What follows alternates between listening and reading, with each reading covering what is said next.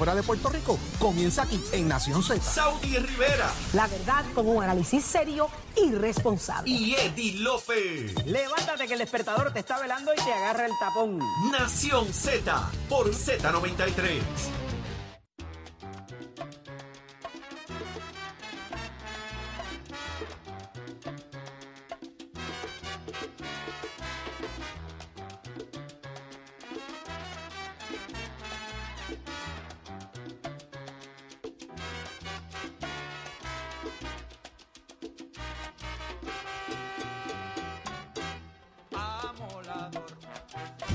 Estamos de regreso en Nación Z por Z93. Señores, usted está escuchando a Saudi Rivera junto a Jorge Suárez, Eddie López. Ya hizo entrada Gabriel López Arrieta para hablarnos de lo que es tendencia. Así que muy buenos días, Gabriel. Buenos días, Saudi. Buenos días, Jorge, Eddie, Achero. Esa gente que nos está escuchando. Y a Leito, que está tempranito hoy aquí. Está, está calentando en el bullpen. ¿ah? Amolado está, porque no ha Ah. parado desde que entró por esa puerta. Esto, esto promete hoy. Esto, promete. Y mira que promete verdad. Eh, lo que promete es eh, también, Pajaritos. aparte de Leo, Pajaritos, escopetas. Ajá. Es este asunto, Gabriel, acabábamos de escuchar hace un ratito, estuvo con nosotros la candidata a, ¿verdad? Eh, precandidata a la gobernación por el Proyecto Dignidad, Adanora Enríquez, y Sí. escuchar decir, ¿verdad?, a otros que esa primaria es innecesaria, pues exacerba los ánimos y, ella contestó hoy aquí magistral eh, a una respuesta a, Jorge sobre lo del machismo dentro de lo que es el partido de Proyecto Dignidad. Ella respondió maravilloso, magistral. Me encantaría hasta que re- re- repitiéramos el sonido. Eh, Gabriel, ¿hacia dónde van los partidos? ¿Qué quieren los partidos? Y, y preguntaba Pichi Zamora, yo también, ¿qué es ser conservador? Porque ahora hay un juego de palabras convenientes para mí, a mi entender, que quieren trabajar en la psiquis del puertorriqueño y de las puertorriqueñas. Y no sé cuán atemperado está eso, o yo estoy más adelante que la primera. ¿Qué, qué- qué quieren los partidos políticos? ¿Con qué quieren convencer a la gente para levantarse y ir a votar? Mira, Saudi, está bien interesante lo que va a ser ese cuadro electoral en el 2024. Eh, estamos hablando de que ya hemos visto en las pasadas semanas, el Partido No Progresista eh, tiene una, una primaria a la gobernación con un candidato, con un, con un candidato incumbente, ¿no? Que es el gobernador Pedro Pierluisi y la comisionada residente Jennifer González. Eh, vemos que son dos fuerzas eh, poderosas dentro del Partido Progresista que van a enfrentarse a una primaria. Vemos igual en el Partido Dignidad, que interesantemente un partido eh, emergente, un partido que tuvo su primera aparición en las elecciones del 2020, eh, donde tuvo una demostración, en este caso a, a la gobernación, bajo el, el doctor César Vázquez, eh, sobre casi 85 mil votos. Y a su vez, que es un dato bien interesante, y voy a hablar un poquito más en detalle sobre eso, eh, Adanora Enrique, que fue la candidata a comisionada residente junto al doctor César Vázquez, sacó 95 mil votos. Wow. O sea, estamos hablando de prácticamente casi 10 mil votos adicionales. Hay que ¿no? analizar esos números. Y eso hay que analizarlo, claramente. Eh, y entonces estamos viendo que también surge ahora la figura del alcalde Javier Jiménez. Eh, ¿Cuánto va a sacar Javier exalcalde del Jiménez? PNP. ¿Cuánto va a sacar? Pues eso- 150 mil. Mm, Yo no, yo no estoy tan claro y voy a ir ahí en, en algún momento, en, en un momento, y específicamente con, con lo que es una campaña a la gobernación. O sea, que no es tan sencillo como la gente piensa, ¿no? Pero en el caso de, de, de Proyecto de Dignidad, colocaron a dos eh, legisladores, una senadora y una representante. Eh, así que estamos viendo que en el PIB y en el Movimiento de Victoria Ciudadana eh, parece que se junte, ya no junte, eh, por lo que hemos estado viendo. Bueno, eso se que también. algo inventarán y hemos y ahora ¿Tú vimos en el, en que Partido Popular algo? ¿Tú crees que Sí. Porque yo creo que no les favoreció ni a uno ni al otro el intento. a lo que hay que ver ahora es cómo va a ser ese resultado del invento que hagan. ¿Por qué? Porque si tú pides un voto a la gobernación eh, por un candidato, en este caso el Movimiento Victoria Ciudadana, que es lo que se ha estado tratando de, de, de- de coordinar, ¿no? Porque voten por el PIB, por, el- por Juan Dalmao. ¿Cómo entonces tú vas a decir, yo me estoy presentando a una elección general y mi candidato a la gobernación o mi candidata a la gobernación o comisionada residente, pues mira, realmente la tengo ahí de, de, de, de trofeo. only. De trofeo. Eh, pues está ahí, pero realmente yo ni creo en lo que ella piensa eh, para que votes por otro. O sea, es un mensaje bien eh, complicado tú llevárselo al Ahora, electorado. ahora que, ahora que me traes la línea de, de- de Victoria Ciudadana, ¿Quién es hoy la voz cantante de Victoria Ciudadana? ¿Dónde está? ¿Quién representa? ¿Quién es la voz oficial? ¿Quién es? No hay. Yo te lo he dicho un Entonces, sinnúmero ¿cuándo vamos a entender y aceptar que se, que se desinfló Victoria que se desinfló y de que la figura y la líder de eh, lo que fue lo que era el movimiento Victoria Ciudadana era la licenciada Alexandra ¿Eso es Lugaro. así? O sea, ahí estaba consolidado el liderato. Si Alexandra Lugaro no hubiese eh, corrido a, a la elección pasada bajo un partido, no hubiesen entrado. Porque ya en el pasado, varias de estas figuras que, que militan en- hoy, que son representantes y senadores en, en el movimiento Victoria Ciudadana, corrieron por otros partidos y no tuvieron el favor. Eso es así. Y a eso le suma que también el Partido Popular Democrático, eh, tan reciente como en el día de ayer, la eh, alcaldesa de Morovis, Carmen Maldonado, eh, endosó claramente a Jesús Manuel Ortiz a la presidencia, de- a la gobernación por el Partido Popular Democrático. Ujú. Eh, esto interesante por demás porque ambos compitieron en una, en una en una elección hacia la primaria, tanto el alcalde de Villalba, Luis Javier eh, Hernández, eh, el representante Jesús Manuel Ortiz y la alcaldesa Carmen Maldonado. Y estamos hablando de que ya comienzan a alinearse también entre el Partido Popular. Hay que ver si al final del día esa primaria eh, también se va a dar o no. Pero esa otra primaria que está ¿Hay caliente, posibilidades de que no haya primaria? Yo no, sé, no ¿Tú sé, crees? no sé. Yo pensaría que sí, de que va a haber primaria. Sí. Sí, sí, sí, sí, sí. Yo pensaría de que sí, de que va a haber primaria. ¿Quiénes Pe- están ahí sonando fuertemente? Bueno, insistentemente eh, sigue sonando lo que es el senador Juan Zaragoza, lo que es el alcalde de Villalba. Zaragoza todavía. Sí, sí. ¿Para cuándo sí, Zaragoza? sí. El alcalde de Villalba, eh, Luis ¿Todavía? Javier Hernández, sí, también. Eh, el representante Jesús Manuel Ortiz, que es presidente hoy del Partido Popular Democrático. Está también el presidente del Senado, José Luis Dalmao. Y no sabemos quién más puede estar aspirando. Charlie mencionó que tenía interés, pero no, Bueno, no- lo no- dijo. no Pero, dicho pero he visto que eso como más que no, sí, como que no, no, no, no. Vamos no a llamar mañana a Charlie. Le voy a añadir un, un poquito de gravy a, a la discusión, porque es que acabo de ver un pensamiento de Winston Churchill que nunca pierde vigencia, y lo Ajá. traigo porque esto se adapta totalmente a lo que está pasando. Y yo sé que estas cosas a Leo le gustan, porque yo la subo a Twitter y me dice, ¿sabes? Esa me gustó.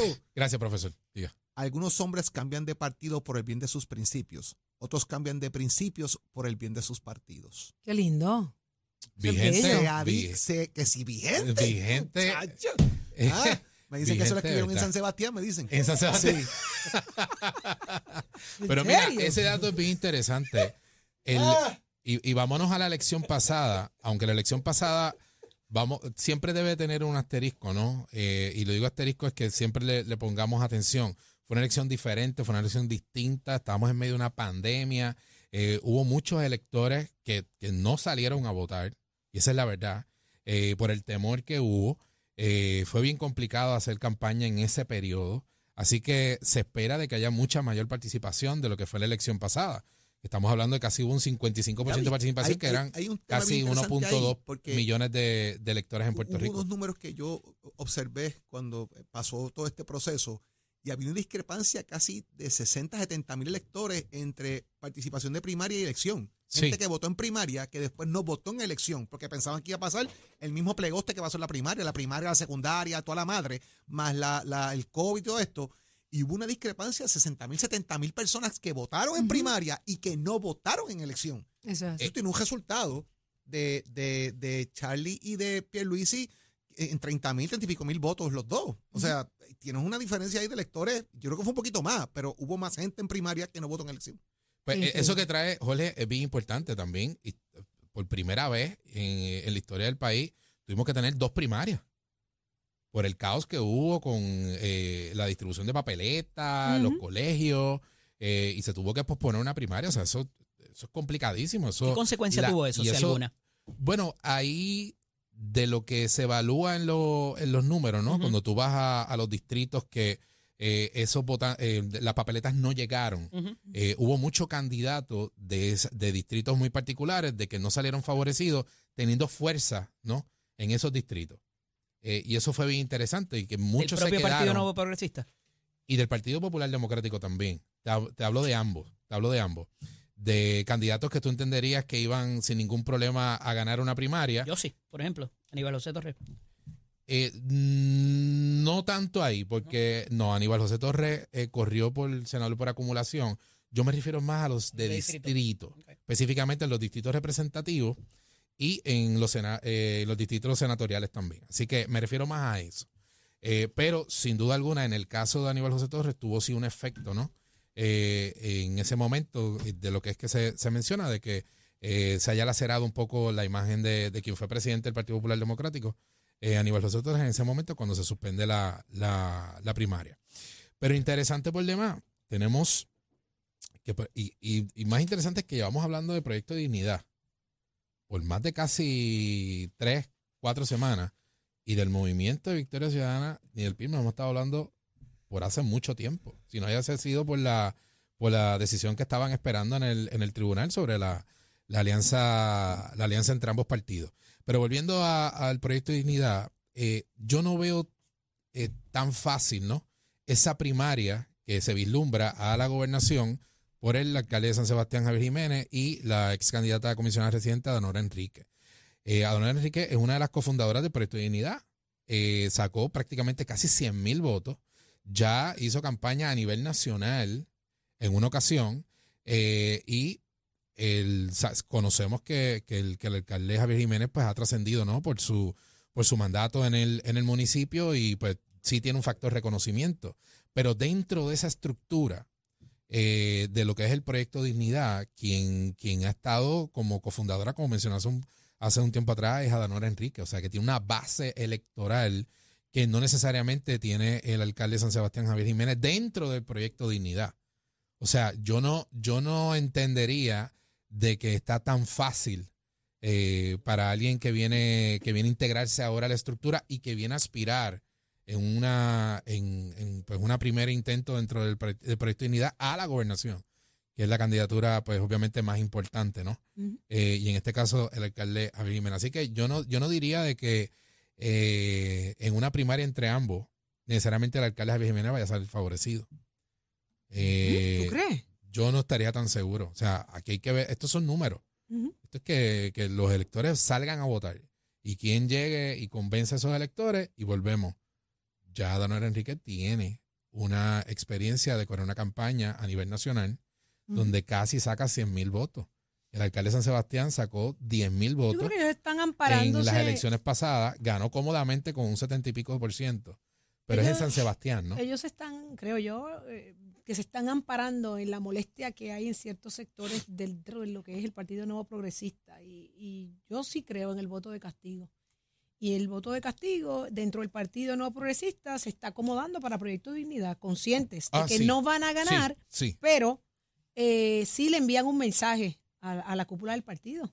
Que, bueno, estamos viendo hoy a la comisionada residente eh, hacer una primaria y, y No, y la- señalar y, criticar duramente la ejecutoria de gobierno. Y eso no lo hace todo el mundo. O sea, esa, esa es la mejor muestra de que hay muchos sectores que, que está, está dividido el partido. Y eso que tú traes es bien importante, Saudi. O sea, la gran oposición Claro. del gobernador Pedro Pierluisi y de este gobierno del, del Partido Progresista ha sido la comisionada residente Jennifer González. Totalmente, pero es una muestra. Es, ese es, ese es, es- esa es la muestra más grande de lo que está dentro del partido, de lo que no se ve y que se puede ver reflejado en las elecciones. Y que interesantemente. Y no necesariamente para ella, para Jennifer, porque hemos visto que, que Ah, no, mucha no, gente no, no. dice ni estoy con él ni estoy con ella. Y, y otra cosa. y y el- dignidad se ha convertido en el matre para recibir eso. y, y algo, y algo que hay que Sí, decir, o sea, en el el, matre. en Pero este- tú llegas allí, brincas y la pasas bien. y la pasas bien. Exacto. No el En box el- spring, el mate. No, no, el matre. Y, la, la- llevar el.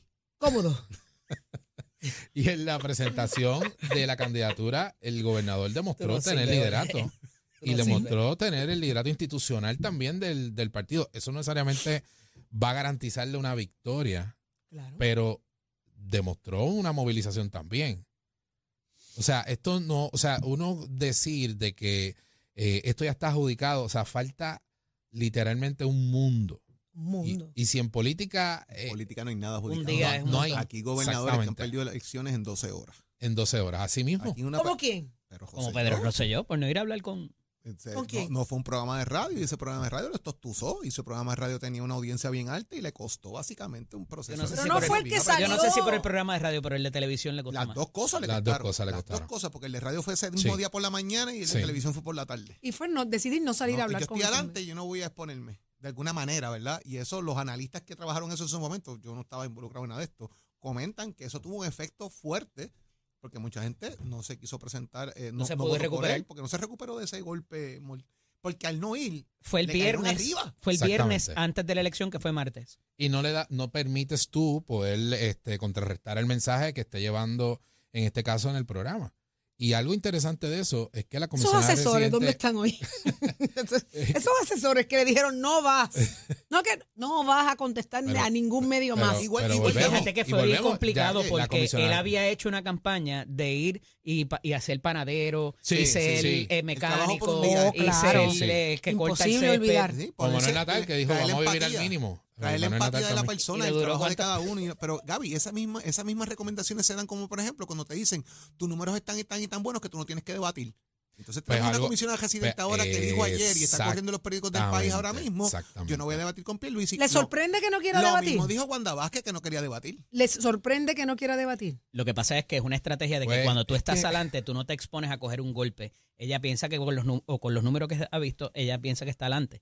Entonces, eh, a esos efectos, ella dice, no, yo no quiero a- que haya tiraera entre PNPs. Yo voy a debatir con contrarios, con opositores. Me Pero hace no sentido. dentro No, no, que yo voy a- partido. o sea, pero lo que lo dice lo es- explicó Bello, pero Lo que dice ella es que ella está dispuesta a debatir después de la primaria, cuando gane la, la, la primaria a la gobernación por el. PNP. Pero yo pensaría de que tú tienes que darle la oportunidad a ese electorado, en este caso a los PNP que van a ir a votar esa Claro. primaria, a que puedan escuchar ambas propuestas y que los puedan escuchar debatir a ambos. ¿Por qué, por qué decir que no vas a ir a debatir? Mm. O sea, ¿cuál es el temor? Y si estás tan bien en las encuestas, aunque no te quieras exponer, pero el que nada debe, nada teme tampoco. Así que yo creo que sería importante que para el electorado haya esa discusión. O sea, y Tacho, discusión. para los populares es que están esperando afilados. Están Eso- esperando los populares que se dé ese debate para, que- mira, para tener la campaña cuadrada. Ave María. Pero te voy a decir una ¿Sabes cosa. cómo se van a sacar los, los, los- los trapos ahí? Pero te voy a decir una cosa, eh, ya con estas dos semanas que han pasado, ya hay bastante material ¡Oh! para la campaña eh, del 2024. Perdóname. Pero bastante material. Por eso es que quieren el debate los populares. Exactamente. Que, Y, y, y aquí volvemos, o sea, después de una primaria interna, tú vas a una elección general y tú vas a necesitar a esos que no estuvieron contigo dentro de una primaria. claro, ¿De hay qué que ver si se, a- si manera? alinean. de qué manera tú vas a tener esa capacidad de poder de nuevo traer a, a- a esa gente al partido, eh, que no se vayan en este caso con Proyecto de Unidad o con otro partido, puede ser el. Partido Popular o puede ser cualquier ot- otro partido, eh, para tú tener una base un poquito un poco más sólida para llegar a una So, elección es que las general. primarias, eh, hay gente que dice, son buenas, fuertes". en un debate, tú vas a sacar toda tortillería. Y si tú estás atrás, que el que pide debatir es el que está atrás, usualmente, yo quiero debatir, yo quiero debatir. Eso es lo que dice el libro, ¿verdad? No estamos adjudicando nada, eso es lo que dice el claro. libro. Yo quiero debatir porque yo quiero caerte arriba, ta, ta, ta. Entonces, recuerden los audios.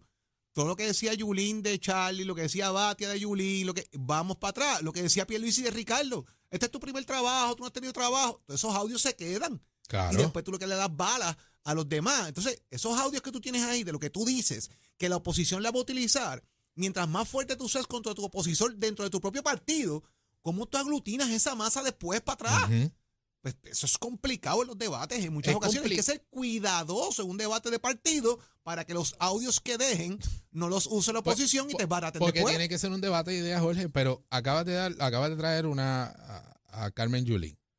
Y no olvidemos cuando Jorge Santino quiso debatir tampoco con Carmen Yulín para las elecciones del 2012. Porque entendía que estaba Y que adelante entendía que estaba adelante. y, y al fin y al cabo le costó. Exactamente. ¿Y qué pasó con Wanda Vázquez y el gobernador Pedro Pierluisi? Igual. Le costó. O sea, por, por eso te digo, o sea, yo creo que son importantes indistintamente y que más que eso, que tú este, eh, puedas llevar tu mensaje y lograr el, el- el- el favor del electorado y el que no esté contigo, que al final del día diga, caramba, no estuve con un X para la primaria, pero para la gobernación voy a estar. Pero en eso son No buenos los. PNP. En eso son buenos los PNP. Los PNP se enchisman, se tostuzan, pero a la hora de votar se aman y se adoran y se abrazan. Vamos a ver. Eso va a pasar, ver, eso va a pasar. esta elección. Hoy no en la primaria se enchisman y después tú los ves Saudi. dándose besos y abrazos. Ahora Eso, los populares no, quedan enchismaditos. Los sí, los sí, populares son enchismados. PNP dicen que los populares hacen eso y los Los populares lo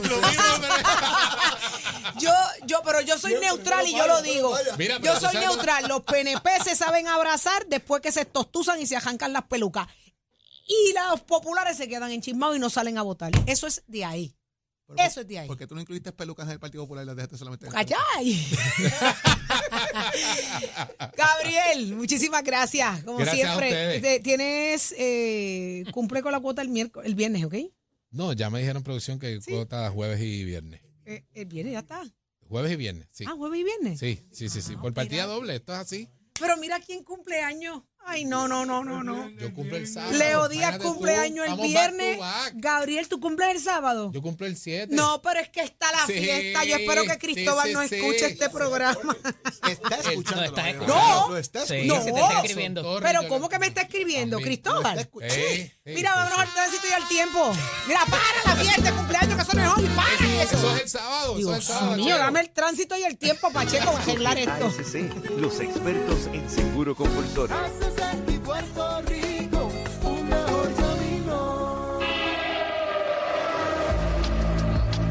Buenos días, Puerto Rico. Soy Emanuel Pacheco Rivera con el informe sobre el tránsito. A esta hora de la mañana continúa el tapón en la mayoría de las vías principales de la zona metro, como la autopista José Diego entre Vega Alta y Dorado, y desde Toa Baja hasta el área de Atorrey en la salida hacia el Expreso Las Américas.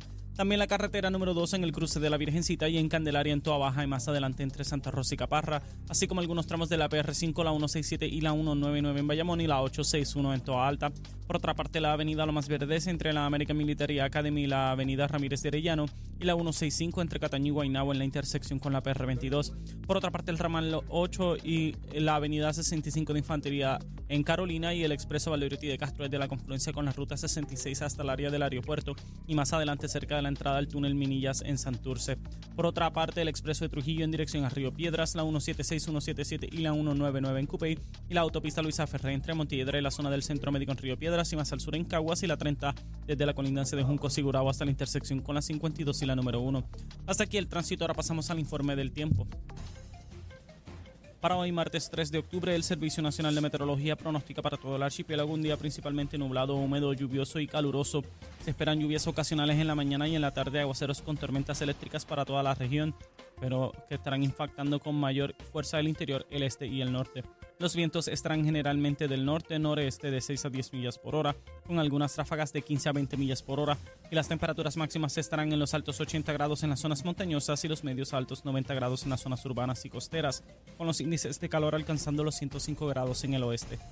Hasta aquí el tiempo les informó Emanuel Pacheco Rivera. Yo les espero en mi próxima intervención aquí en Nación Z, que usted sintoniza a través de la emisora nacional de la salsa Z93.